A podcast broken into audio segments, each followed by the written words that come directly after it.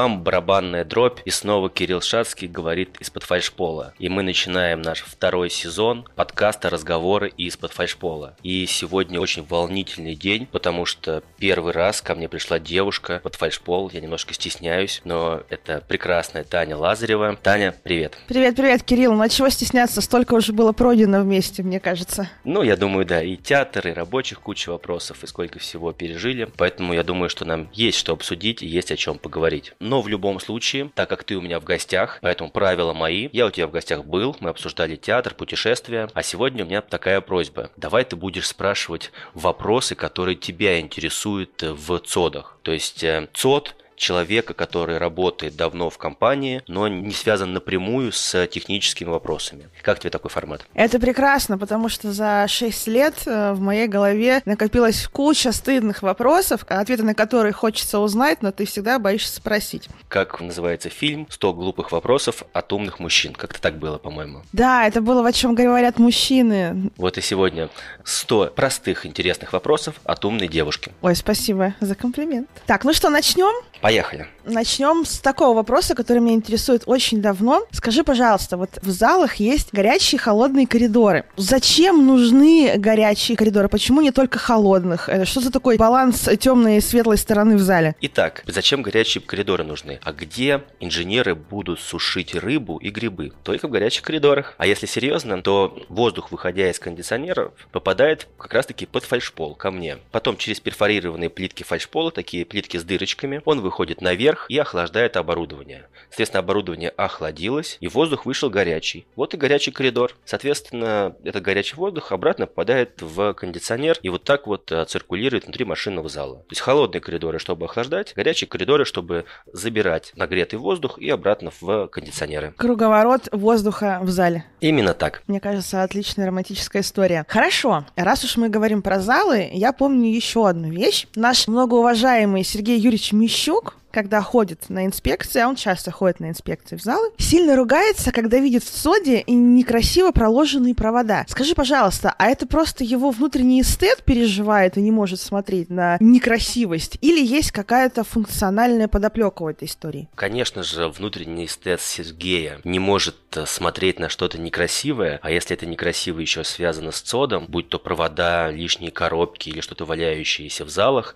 в него просто взрывается злость есть. И на самом деле он приучил уже многих к этому, к порядку, чтобы э, следить за именно красотой. И посмотри, как бы вот даже по фотографиям наших цодов, они прям красивые. То есть это не просто такое промышленное помещение, соответственно, с э, серверами. Это какая-то такая штука, которая уже стала ну, лицом нашей компании, что к нам приятно заходить. И многие клиенты, когда заходят, действительно радуются ну, глаза у них радуются. А если говорить про техническую составляющую, то, конечно же, ну, во-первых, без порядка не будет хорошей слаженной работы, ну, мне кажется, такое правило. Вот, а во-вторых, действительно, если говорить там про кабели сетевые, СКС, то есть там правила прокладки, которые тоже нельзя нарушать. Там правильные радиусы изгиба, правильная там прокладка, чтобы, ну, чтобы кабели не сломались. Вот, если совсем простыми словами. То есть, отвечая на твой вопрос коротко, да, это и желание, чтобы было красиво, и технические требования. Хорошо. Может быть, ты помнишь, прошлым летом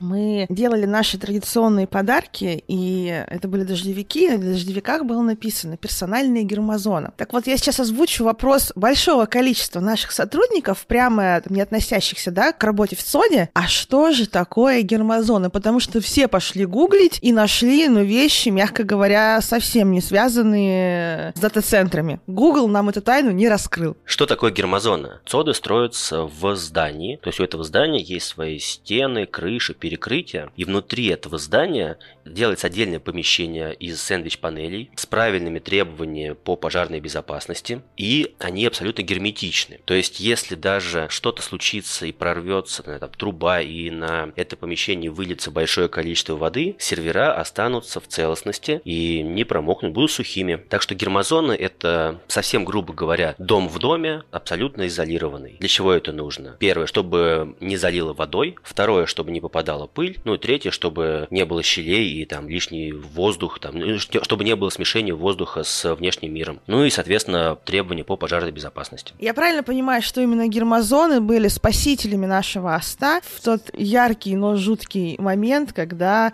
начался пожар на Боровой? Спасителями были все сотрудники DataLine, так или иначе, но гермозона помогла в большей степени. То есть, действительно, во-первых, оборудование не пострадало от температуры, горела крыша над гермозоной. Во-вторых, э, когда тушился пожар, очень-очень много воды было вылито на эту гермозону. И да, то есть в коридорах э, воды было огромное количество под фальшполом, оттуда выкачивали всякими насосами, но оборудование внутри, оно не пострадало и ни от воды, ни от э, тепла. Да, гермозоны спасли. И после этого мы еще раз убедились, что строить дата-центры обязательно с гермозонами. Переместимся из залов на улицу. Вот мне еще давно интересовал вопрос, когда поставили новый забор и новые ворота на Норде, скажи, пожалуйста, зачем такая дико сложная система вот этих заборов, ограждений, перегородок? Мы что, готовимся к войне? Нет, мы к войне не готовимся, но знаешь, вот э, сколько общался сейчас на подкастах с людьми из разных направлений, будь то безопасники, сетевики, и у всех э, пробегала такая вещь, как здравый смысл. Поэтому в защите цодов тоже необходим здравый смысл. То есть не нужно ставить там пулеметчиков или еще какие-то такие совсем уж сложные вещи,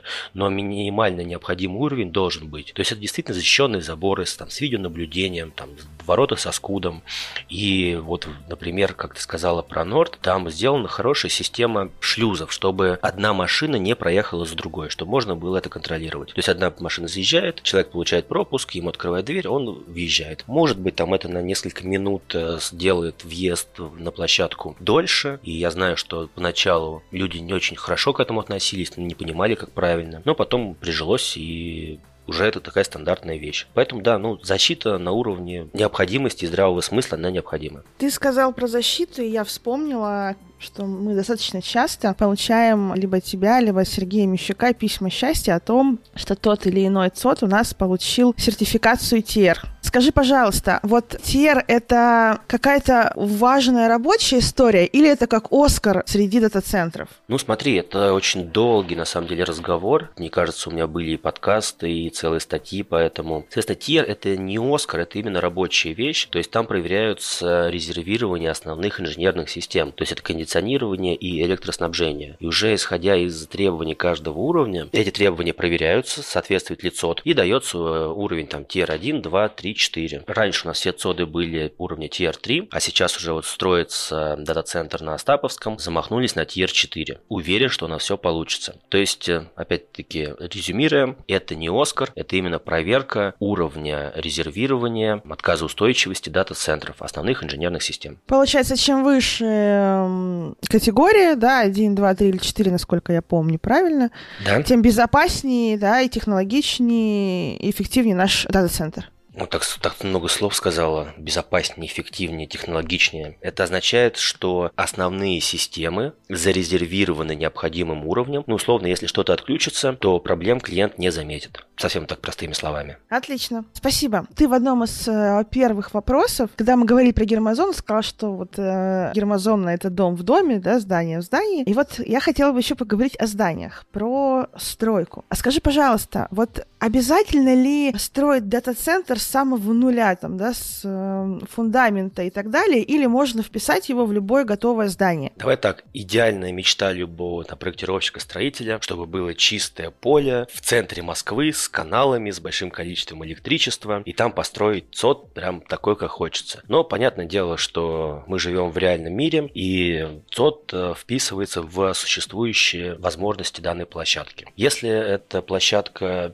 ну, пустая, то там строится, соответственно, отдельное здание под дата-центр. Если здание уже есть, то проверяется возможность встраивания в данное помещение серверных дата-центра. То есть там нагрузки на перекрытие, высота потолков и куча всяких разных э, технических моментов для того, чтобы встроить дата-центр. Поэтому ответ э, и так, и так. И строятся новые, и встраиваются в существующее уже строение. А вот построить или спроектировать сот может любой строитель или нужны какие-то специфические знания? Получается как? Построить, э, то есть у каждого есть своя специфика. То есть там где-то кондиционерщики занимаются кондиционированием, электрики электрикой, строители стройкой. Но в любом случае необходима команда людей, э, которая будет этим всем управлять. Почему мы научились хорошо строить соды? Потому что мы их строим, ну, уже сплоченной командой много лет. И мы построили, сдали в эксплуатацию, имеем обратную связь от коллег, что нужно улучшить в следующих дата-центрах. И этот опыт уже переходит э, от одного цода к другому. Ты заговорил про эксплуатацию. И сейчас у меня будет еще более стыдный вопрос. Скажи, пожалуйста, а вот ты чем конкретно занимаешься в даталайне? Почему у меня возник такой вопрос? Объясню. Я понимаю, знаю, что уровень твоей экспертизы там позволяет ответить на любой вопрос, связанный с цодами. Откуда ты столько информации получил, взял, где ты научился и как ты сейчас используешь? Такой интересный вопрос, конечно. Сложно двумя словами описать, чем я занимаюсь. Давай сначала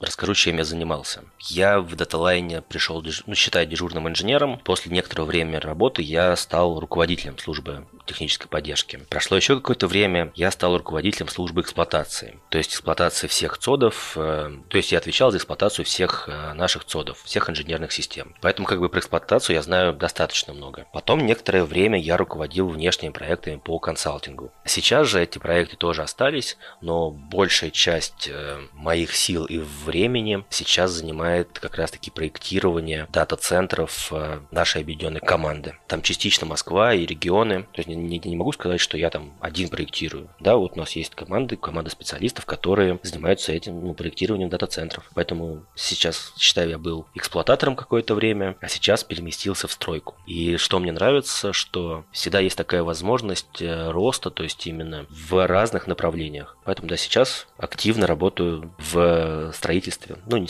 не совсем стройкой, а именно проектированием. Ну, мне кажется, ты немножечко лукавишь, потому что сейчас я немножко сдам нашим слушателям твою деятельность, помимо того, что ты там, да, непосредственно работаешь сейчас с проектированием, ты оказываешь большую информационную поддержку смежным подразделениям и отделам. Так ты у нас был, да, таким основным ньюсмейкером, когда мы готовили новогодние мероприятия. Ты человек, который помогает маркетингу писать статьи, создавать контент, рассказывать о нас правильным языком. Правда ведь? Ну да, это такая вот, ну, не знаю, как сказать правильно, не основная работа, но она тоже есть. Нельзя назвать это хобби, конечно же, но такая вот работа, да, со смежными подразделениями, ну, тоже интересно, всегда чему ты учишься. Поэтому, да, интересная работа тем, что ты помимо основной рабочей деятельности, ты можешь заниматься чем-то смежным, развиваться и помогать коллегам. Там всякие статьи на хабры, подкасты, это все вот э, сюда. Таня, ну, пока что вопросы достаточно простые и непровокационные. Скажу слушателям, что мы договорились о том, что я не буду знать, о чем меня будет спрашивать Таня, и я правда не знаю. Поэтому где же твои провокационные вопросы? Давай. Провокационные вопросы, это прям интересно. Ты сейчас меня поставил в тупик. Ну вот, обещала что-то сложного, пока все простое. На Новый год ты так не говорил, между прочим, знаешь ли. Все-таки Эль дает о себе знать при записи. Слушай, хорошо, у меня будет к тебе такой вполне чаровский вопрос. Вот мы поговорили про то, что системы сложные в строительстве, в управлении, да, в проектировании. А как ты считаешь, какой квалификацией нужно обладать, или и есть ли какая-то особая квалификация для того, чтобы работать в ЦОДах? Очень, знаешь, интересный вопрос по поводу квалификации. И мне часто коллеги спрашивают, Кирилл, а что можно почитать, там, где можно поучиться именно ЦОДам? Но у меня даже нет какого-то одного ответа. То есть, да, там, условно, я немножечко похвалюсь, я там сертифицированный в аптайме именно и как проектировщик, и как эксплуататор, но это такие достаточно сложные и узкоспециализированные э, курсы и знания. И просто так прийти, отучиться и сдать экзамен невозможно. Нужно иметь достаточно большой опыт, чтобы как бы ну, в итоге получить этот сертификат и сдать экзамены. Поэтому, наверное, я даже обращусь к слушателям. Если у кого-то есть какие-то, правда, интересные ссылки на какие-то, может быть, ресурсы или какие-то курсы понравились в последнее время, присылайте будет очень интересно, полезно. Потому что у меня все в основном это опыт, опыт, опыт. Ты вот сейчас отвечал на вопросы, я вспомнила, что у нас в офисе есть стена, где висят фотографии ребят с самыми интересными карьерными историями. И если там убрать девочек, да, и останутся одни мальчики, то все эти ребята когда-то начинали в дежурной смене. То есть, получается, самые стартовые позиции. Ну да, и в этом как бы самый класс, преимущество. Очень, мне это очень нравится. Тем, что в дежурной смене настолько много разных задач, что при желании, только при желании, можно вырасти в крутых специалистов в других областях. И это там не касается даже технических. Можно стать прекрасным сервис-менеджером, не знаю, там, пойти в маркетинг, куда угодно. Дежурная смена – это такая стартовая, базовая, не знаю, позиция и школа с большой возможностью дальнейшего развития. Ты сказал про то, что какого-то большого... Я так понимаю, что в России, в принципе, нет организаций, которые бы профессионально учили. В институтах нет таких специальностей, специализаций, которые бы помогали там, да, людям разбираться в цодах, в их работе, проектировании, строительстве. И все это опыт. А есть какие-то профессиональные тусовки, сообщества, где собираются все, кто работает в цодах, травят байки, там, не знаю, рассказывают какие-то интересные вещи, делятся кейсами и решают сложные вопросы? Знаешь, такой как раз вот сложный вопрос, на который сходу ты не ответишь. Мое мнение, оно может там не совпадать с э, мнением других людей, что долгое время ЦОДы были такими достаточно закрытыми, что ли. То есть каждый построил и сидит, э, не делится информацией. Сейчас, в последнее время, ситуация, мне кажется, начинает меняться. Начиная с того, что мы просто ходим друг к другу в гости, делимся информацией. Плюс сейчас вот объединение ЦОД э, достаточно такая формальной организации, но все равно есть и встречи, есть и конференции, на которых можно там обсудить с коллегами те или иные вопросы. Плюс, не знаю, мы тоже делаем, мне кажется, достаточно много, чтобы вокруг, там, не знаю, нас появлялась такая тоже тусовка, поэтому наши всякие мероприятия, чаты, мы делимся информацией, вебинары, там, не знаю, университеты. Это все позволяет создать тоже некоторую такую отдельную тусовку, сложно сказать, ну, группу людей по интересам, скажем так. Вот ты сказал, что сейчас начинаем, да, мы друг к другу ходить в гости, каким-то опытом делиться. А такая практика с иностранными дата-центрами есть? Был ли ты где-нибудь э, за границей? Смотрел ли, что делают там в Европе, Америке, в Азии? Такая практика есть, и она очень распространена. Я думаю, там не, не раскрою сейчас какую-то тайну. То есть производители оборудования делают какое-то решение, и очень часто они показывают это как раз-таки в других дата-центрах, где эти решения уже было сделано. Это могут быть да, дата-центры в России э, и то же самое в Европе. И да, мы ездим, да, мы смотрим э, новое. Не буду углубляться в технические подробности, но несколько решений там ЦОД Норд 4 были взяты как раз-таки там после визита наших коллег в один из э, европейских дата-центров. Лично я, да, был в нескольких там ЦОДах в Европе, но что скажу, удивительная может быть такая вещь, ну, как говорят, не знаю, что российское там, машиностроение сильно отстает от Э, европейского, что, не знаю, что «Жигули» нельзя сравнивать с «Мерседесом», я скажу, что российские ЦОДы можно и нужно сравнивать с европейскими. Мы строим, эксплуатируем, я имею в виду топ дата-центры России, я не, не говорю только про там... Про нашу объединенную команду. Да, я говорю сейчас не только про нашу объединенную команду, но еще и про наших конкурентов из хорошего там топ-сегмента ЦОДов. ЦОДы в России не хуже ЦОДов в Европе. Ну или там не принципиально. Хуже, а то может быть лучше некоторых. Поэтому так получилось, что да, ЦОДы в России строятся очень-очень неплохие неплохие. Мы когда с тобой говорили про сертификацию, ты сказал, что, в принципе, неважно, как ты добиваешься результата и показателей необходимых, да, то есть как бы методы ты можешь использовать любыми, главное, чтобы там результативность была на нужном уровне. А вот расскажи про процессы, там, не знаю, у наших коллег в России, за границей, у нас процессы выстроены одинаково, управляются э, дата-центры по какой-то одной схеме, или каждый придумывает свою? Давай сейчас немножечко отвлекусь и отвечу сначала вообще про сертификацию как раз-таки. Сертификация, она проходит в аптайме трех уровней. То есть это проект,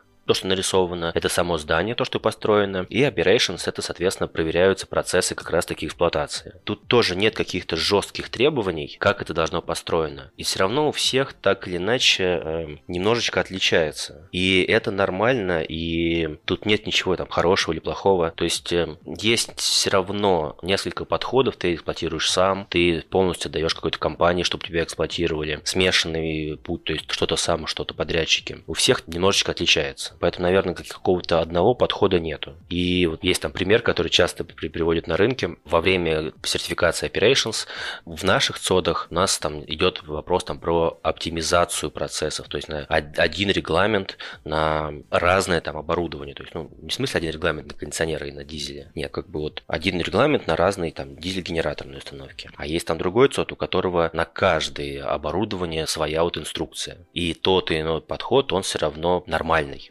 То есть одни выбрали такой путь, другие такой, и хорошо эксплуатируют. Я сейчас говорю это, там, про известный ЦОД. Хорошо. Как тебе кажется, ну вот мы общаемся с большим количеством наших коллег, которые выросли, считаются, да, по праву там, профессионалами в своей отрасли, это там и в инфраструктуре, и сейчас и в системных группах, да, и в дирекции по сервисам ЦОТ и стройки. Как думаешь, вот какие качества или там какие действия помогли этим ребятам добиться успеха и стать крутыми? Ну, это же известно.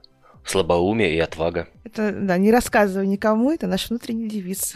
Да нет, мне кажется, самое важное – это желание. Вот опять, как возвращаемся к о чем говорят мужчины, самое страшное – не хотеть чего-то хотеть, да? Поэтому, если человек хочет развиваться, у него есть все возможности, и все возможности для этого. Отсюда и рождаются специалисты. Наверное, я соглашусь с тобой, и тут, знаешь, добавлю свои пять копеек, можно, в твой ответ? И я наблюдаю, у нас внутри компании, внутри команды наблюдаю какую-то феноменальную вот отзывчивость, да, на запрос какой-то информации. Если тебе что-то интересно, всегда найдется человек, который тебе либо ответит на вопрос, либо на научит тебя чему-то новому, да, или подскажет там, как это делать а, правильно и хорошо. История была перед Новым годом, хочу ее рассказать. У нас в HR есть общая почта, на которую иногда приходит резюме. Не на HeadHunter, а вот прям напрямую присылают а, в компанию. И нам пришло резюме с большим сопроводительным письмом от инженера, который сказал, что он случайно попал на наши курсы по Kubernetes, и ему так понравилось, и он так вдохновился, что наконец-то кто-то ответил на те вопросы, которые его так долго мучили, теперь безумно хочет у нас работать. У меня есть такая же ситуация тоже. Я видел резюме, в котором э, дежурный инженер расписал, что он хочет э, работать именно на позиции дежурного инженера в Data Line. Прослушал все подкасты наши, в том числе мои. Прочитал из серии все статьи на Хабре, и поэтому он, ему очень понравилось. Он хочет работать дежурным инженером. Вот. И, насколько я знаю, да, он сейчас уже какое-то время успешно работает. Могу ошибаться, но кажется, он раз один из конкурсов э, этой весны он выиграл. То есть человек мотивирован, хочет работать. И я уверен, что он будет развиваться. И у меня тут же вопрос, как ты любишь провокационный. Скажи, пожалуйста, а вот мы себе вот такой открытостью, там, да, щедростью информационной свинью не подкладываем? Ну так сидели бы мы, тут самые умные, только мы бы это знали, и это было бы это нашей какой-то вот особенностью, давало бы нам это какой-то дополнительный профит.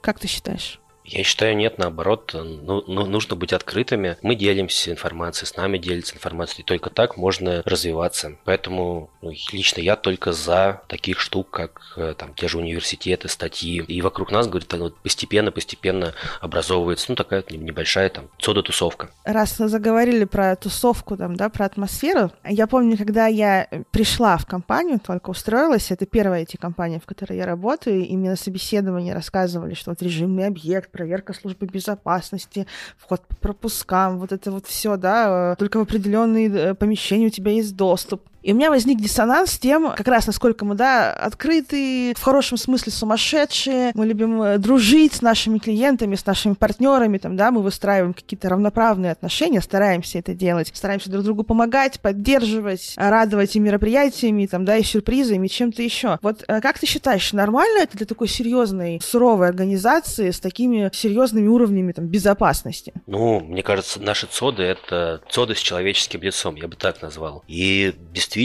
это нормально. То есть я говорю, у многих в голове, что ЦОТ это такая вот вещь, то есть промышленное здание с суровыми кондиционерами, не знаю, там серые стены, и все ходят по струнке. Нужно искать компромисс, то есть э, без ухудшения качества, да, та же гермозона, она может быть просто белой или серой скучной, а может на ней оказаться красивые, смешные там картинки или надписи. От этого качество самой гермозоны точно не, не ухудшается, она точно такая же надежная. Вот, поэтому и мы тоже так вот много всяких движух, тот же театр уже там или покерный турнир стали постоянными, ежегодными. И даже вот в пандемию проводился онлайн-покерный турнир. И это как раз-таки это не мешает основной работе, это дополняет драйва, что ли, какого-то. Ну и плюс там многие клиенты уже привыкли, уже ну, как бы постоянно ждут наших мероприятий. Но то же самое, вот отвечая на твой вопрос вопросом. Вот почему ты записываешь подкаст? Это же вроде бы тоже как бы не основная работа. Но интересно же. Конечно, интересно. Слушай, ну, ты, думаю, согласишься со мной, что человек, которого ты давно вроде знаешь, да, открывается в такой беседе для тебя иногда с вообще неожиданной стороны. Это очень увлекательный процесс. Ну, у меня, наверное, наоборот. То есть, ну, не то, что наоборот, у меня немножко другая цель цель. Вообще в моих подкастах я хочу узнать э, у людей, которые работают со мной рядом, опять очень простыми словами, чем они занимаются. То есть, ну, допустим, вот когда приходил Василий Степаненко, и мы говорили про информационную безопасность, я для себя открыл, правда, очень много интересных моментов. То же самое с Антоном Клочковым про сеть. Вроде бы вот все вместе, но занимаемся разными вещами, поэтому ну, мне очень интересно, даже полезно, наверное, для понимания, чем занимаются мои коллеги. Поэтому, да, я хочу продолжать вот э, второй сезон, также приглашать э, коллег из нашей объединенной команды, из других подразделений, и чтобы они делились и рассказывали какие-то свои вот э, моменты, чем они занимаются. Лично у меня такая цель. Ты когда упомянул гермозону и рисунки на ней, я вот вспоминаю сейчас, да, если ходить по коридорам ЦОДа, они же несут в себе и важную смысловую нагрузку, да, где-то напоминание для дежурного, где-то какая-то справочная информация там для приходящего гостя, который там делает какие-то работы на своей там территории, на нашей территории со своим оборудованием. Это же история про то, что инструкция, инструкция, регламент регламентом, но это можно подавать и в приятной, оригинальной, какой-то даже иногда веселой форме, которая может лучше запомниться, чем просто текст на бумажке распечатанный, наклеенный на скотч на стенку. Ну, опять, э, мне кажется, в мои подкасты можно переименовывать в подкаст о здравом смысле. Вот здесь такая же история, то есть э, регламенты на бумажках серьезные, там, с подписями, с ответственными, с листом изменений, не знаю, там, с версионностью. Это все есть, и это необходимо, это все на очень таком высоком уровне, и это важно. Но это есть, но почему бы еще не добавить сюда же вот этих вот, может быть, смешных еще что-то моментов, действительно интересных, чтобы, ну, это дополнение. То есть нельзя уйти от э, основных инструкций, но можно добавить их вот такими штуками.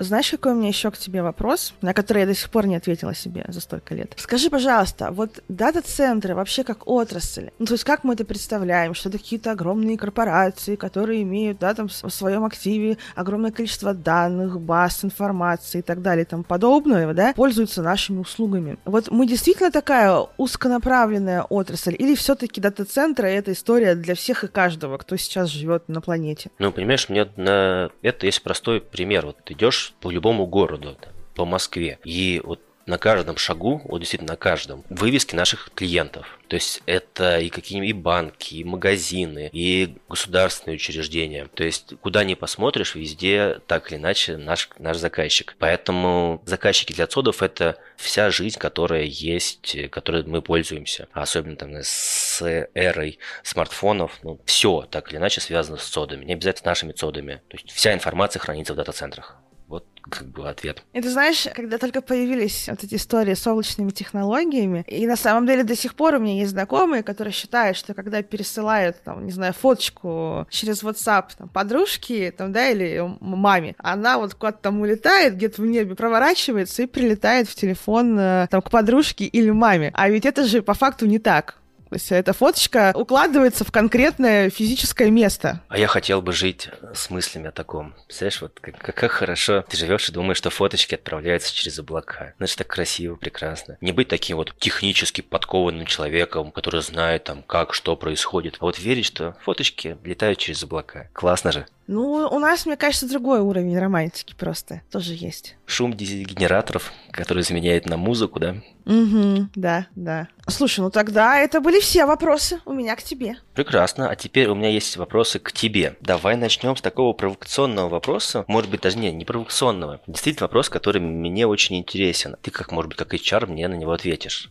Вот скажи мне, почему все так запоминают в ЦОДе бахилы? Вот и э, происходят разные конкурсы на лучший слоган, не знаю, на лучшую шутку, там ну, ну много всего происходит. И мне кажется, в 50% вот этих вот э, сообщений там, предложений упоминаются бахилы. Чем они так вот запомнились? Сейчас будет провокационный ответ, слушай, но а, ты знаешь, это мое, исключительно мое мнение, да, и оно, возможно, не является э, реальностью. Но есть же этот прекрасный русский менталитет. Мы очень не любим правила и очень любим их нарушать. И я сама, когда устроилась в компанию, мне нужно было достаточно большое количество времени, чтобы запомнить, блин, что нужно надевать эти бахилы в тот момент, когда ты заходишь да, на территорию уже непосредственно там залов. И ты проходишь все, вот все эти стадии. Гнев, э, торг, э, смирение. И поэтому, мне кажется, у каждого, кто только приходит, и, да, для, и для кого это впервые, впервые в жизни, это такая очень стрессовая история, которую ты постоянно пытаешься как-то подслить.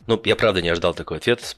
Спасибо, правда, интересно. Так, теперь у меня есть там уже практически рубрика постоянных вопросов. Вот что тебя больше всего удивило, когда ты устроилась на работу, не знаю, пришла в ЦОД? Вот что-то такое, что поразило, вау, ничего себе. Я когда, ну, приходила, я, то есть, к моему стыду, я честно просто устраивалась на работу в интересную компанию, к интересному HR-директору, да, и видела, опять же, на стенах вот э, отображение культуры компании, и мне это понравилось. Но когда я первый раз зашла в зал, и у меня был флешбэк в мое детство, когда я сидела дома, смотрела фильм «Миссия невыполнимая», Том Круз какого-то потолка спускался, а там эти стойки, я еще не знала, что это называется стойки, вот эти ряды со стойками, все огонечки горят, черно-белые, все такое красивое, думаю, боже, как классно, и я захожу в зал и понимаю, господи, я работаю там, где Том Круз пытался что-то спереть, я уже не помню, что, но точно что-то пытался спереть. Вот такой у меня был флешбэк. Очень классный, яркий ответ, спасибо большое. Так, следующий мой вопрос. В компании есть много, ты общаешься с разными людьми, с там, эксплуатацией, со строителями, с виртуализаторами, с людьми, которые администрируют. Что тебе больше всего так интересно? То есть ничего себе там